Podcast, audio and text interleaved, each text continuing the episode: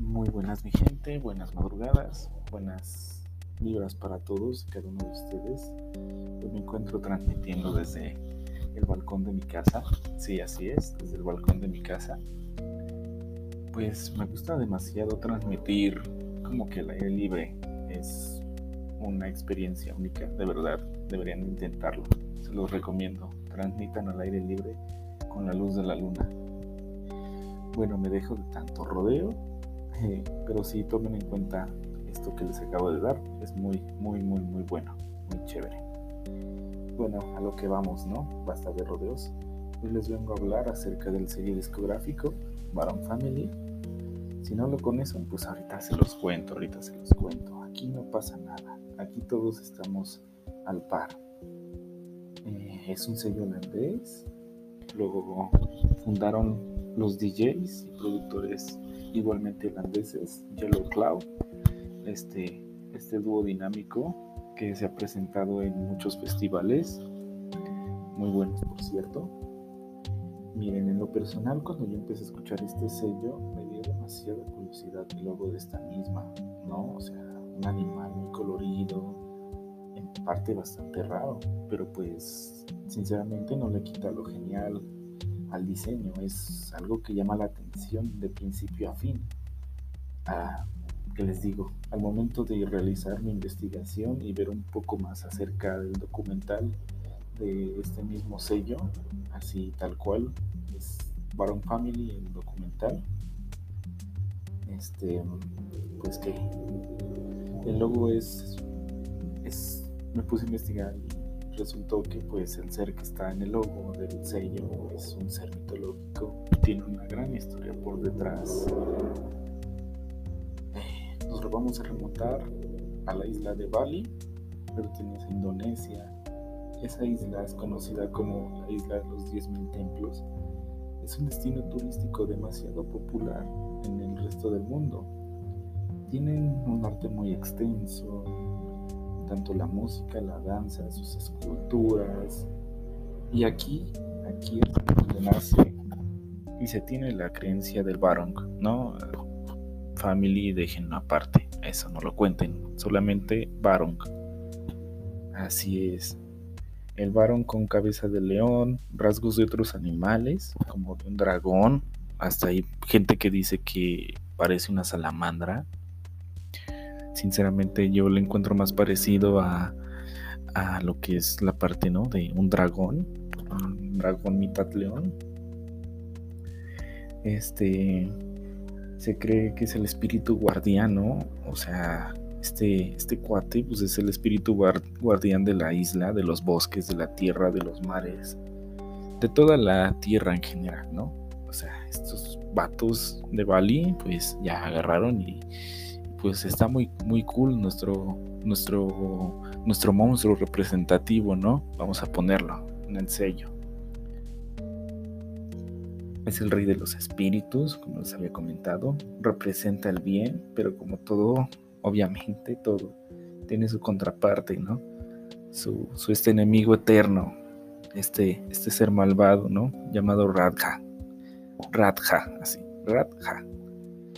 Este, pues es muy, es muy malévolo este cuate. Y pues nuestro querido varón, pues siempre, ¿no? Él es el bien, el mal, Radha, ¿no? La reina demonio es Radha, es la, es la dominante de todo lo malo ella representa el mal y de estos dos representan la mal, la, constante lucha entre lo bueno y lo malo, el bien y el mal, la justicia, la injusticia, la luz y la oscuridad. Y bueno, volviendo al sello, ¿no?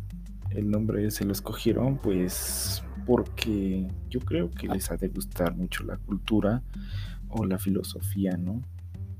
porque pues viendo bien el documental y traduciéndolo y todo, eh, hay una parte en lo que algún un, lo que un DJ, este icónico personaje llamado Sesco, dice así, se los voy a leer, ¿eh? en lo que a mí en lo que a mí respecta, el varón es la ley de los dioses, el bien y el mal creo que tenemos que ser muy justos sobre ambos lados de la humanidad. de la música y todo en la vida. ¿No? Wow. Pues, yo me quedo con esa conclusión de que pues tal vez lo hayan escogido porque pues les gusta la cultura balinesa, ¿no?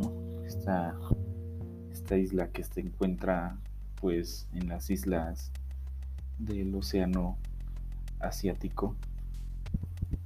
Muy, muy, interesante, la verdad yo no sabía eso sobre que existía pues una isla llamada Bali, mm, personalmente no. Pero bueno, continuemos.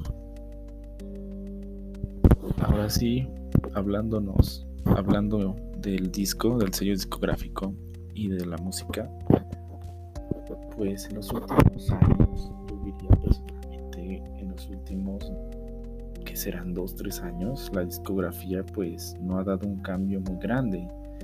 Ha tenido salidas, nuevos integrantes, un ambiente que yo consideraría algo extraño, distinto y para mucha gente pues ya no es lo mismo o en pocas palabras, como dirían por ahí, está decayendo.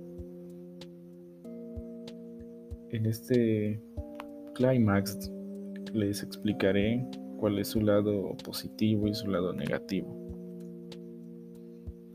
Para comenzar y tener un contexto de lo que era la discografía y saber por qué ahora la mayoría tiene pues esa nostalgia, ¿no? Y para eso regresemos al 2015 cuando pasaran, cuando pasaban de ser independientes, Spinning Records, ¿no? En esa pequeña etapa, ¿no? Cuando todavía estaban de la mano de Spinning Records. Este. Ay, bueno, en esta etapa nos entregaron material nuevo, ¿no? O sea, ya los clásicos EPs, clásicos de Moxie, Mike Cervello, Brace Yourself, mm, los entonces Moxie, Bass Country, mm, Los Olvidados de Galaxy, también el single No Class de Mike the Fools, el de Smack de Mike Cervelo, o sea, eran iconos en ese tiempo, era algo revolucionario para la música electrónica en ese tiempo. Mm, llegaron a alcanzar un poco de popularidad y de auténtica esencia, la verdad, habían logrado consolidar su estilo con personalidad de cada uno de los artistas. En este punto pues se saca el primer álbum de Baron Family en el 2016 junto al documental que ya les había comentado. Y este habla mm, más que de la música, habla de lo que esta gran familia significa, ¿no? Habla de que habla de la unidad, ¿no? We Are Your Family, su lema de sello.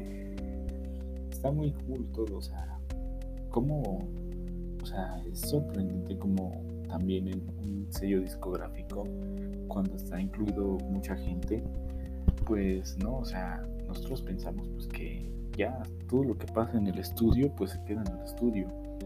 Y no, aquí nos han demostrado pues con los blogs, tanto los blogs de YouTube, tanto las entrevistas, todo de verdad se nota esa, esa unidad que tienen ahí todos. Es algo que, me hace sentir muy bien, Pero bueno, volviendo al tema, esto no significa pues que en realidad todo sea bueno, ¿verdad? Como todo tiene su lado positivo, pues todo tiene su lado negativo.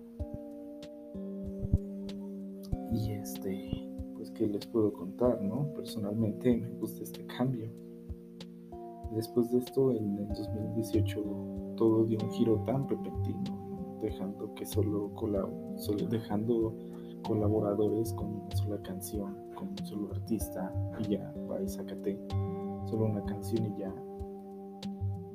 Mm, talentos como Ray Ray, Dieter, Chic, Bellorum, el Texas Nonsense son nuestros nuevos integrantes ¿no? del 2018 para acá.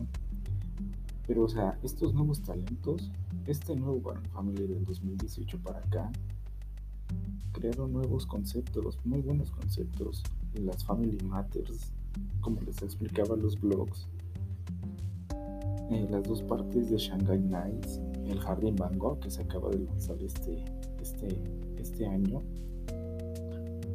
y pues las Latin Family, ¿no? Algo que nos representa pues como familia latina, ¿no? O sea, talentos latinos se han integrado a este nuevo concepto. Pero pues la verdad es que a muchos les ha empezado a aparecer una decadencia. Los cambios van más ligados a los fundadores, ¿no? O sea, ya no es lo mismo de antes, se salieron un poco de contexto, hacen más mainstream y aparte lo que de verdad vino a, descomponer todo esto, pues fue la salida de Mike Cervelo y Sesco. O sea, dos, dos, dos, este, dos fundadores del sello, ¿no? Casi, casi, pues les arrancaron una parte de la existencia, por así decirlo. Pero bueno, hay puntos muy buenos, así que pues les quiero compartir lo que es mi opinión. Ya les compartí pues los puntos A, ahora vamos con los puntos B. Es cierto que el mundo de la música siempre busca un cambio, ¿no? Las tendencias pues no son las mismas día con día, ¿no? Baron Family en sus inicios tenían tenían una tendencia muy under, Muy lineal en cuanto a sus proyectos, siempre dirigido a cierto público. Igual en lo visual, mercancía, tenían sus tendencias muy marcadas y pues la verdad sinceramente no arriesgaban mucho. O sea, personalmente yo consideraba que era muy aburrido.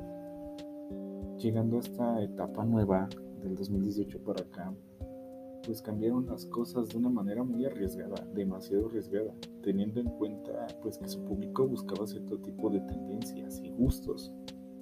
Hacían pues esta discografía los consumiera literalmente, o al revés, buscando música más fuerte, mercancía con moda más callejera, productores que transmitían algo o se, o identificados con la música que estos tenían, algo que actualmente pues siento en realidad no transmiten, o sea, no era como antes que, que pues tú, se, tú te sentías ligado con pues con un artista, ¿no? Con su música, con tu estado de ánimo y la verdad ahorita pues ha sido demasiada música festivalera, repetitiva. Y no digo que esté mal, ¿no? O sea, eh, todo cambio es muy bueno. Y pues ahorita pues con esos conceptos pues hay cosas muy buenas, ¿no? O sea, ya no hay linealidad y ahora pues hacen lo que la imaginación les dice y es algo muy atractivo y bastante fresco y dinámico. Este, pues en ocasiones la música suele ser un tanto repetitiva, como se había comentado, y similar. Eh, son poco expresivos, que les puedo contar, carecen de identidad propia, pero realmente es un cambio demasiado excelente se han visto nuevos artistas, bastantes nuevos artistas, ¿no? Como está Dieter, Lil Texas, Ray Ray, Velorum, ¿no? Todos estos artistas nuevos, este, el más nuevo Chic, ¿no? Este, Nonces, Noise Cans, ¿no? Cada uno con su propio ritmo, ¿no? Aunque en sí ya no te familiarices tanto, pero sigue siendo un buen concepto y antes pues en realidad no lo iban a arriesgar, o sea, ellos iban enfocados a su público y solamente a su público. Lo volvieron más dinámico, haciendo cosas bastante interesantes, mejores videos, mucha música. Antes hubiera sido casi imposible escuchar, ¿no? Pero pues a qué nos lleva todo esto. Es un cambio bueno, sí, muy muy bueno. Y bueno, con esto vamos a terminar este pequeño podcast. Espero que los haya entretenido, hayan aprendido algo nuevo. Me despido. Muchas gracias.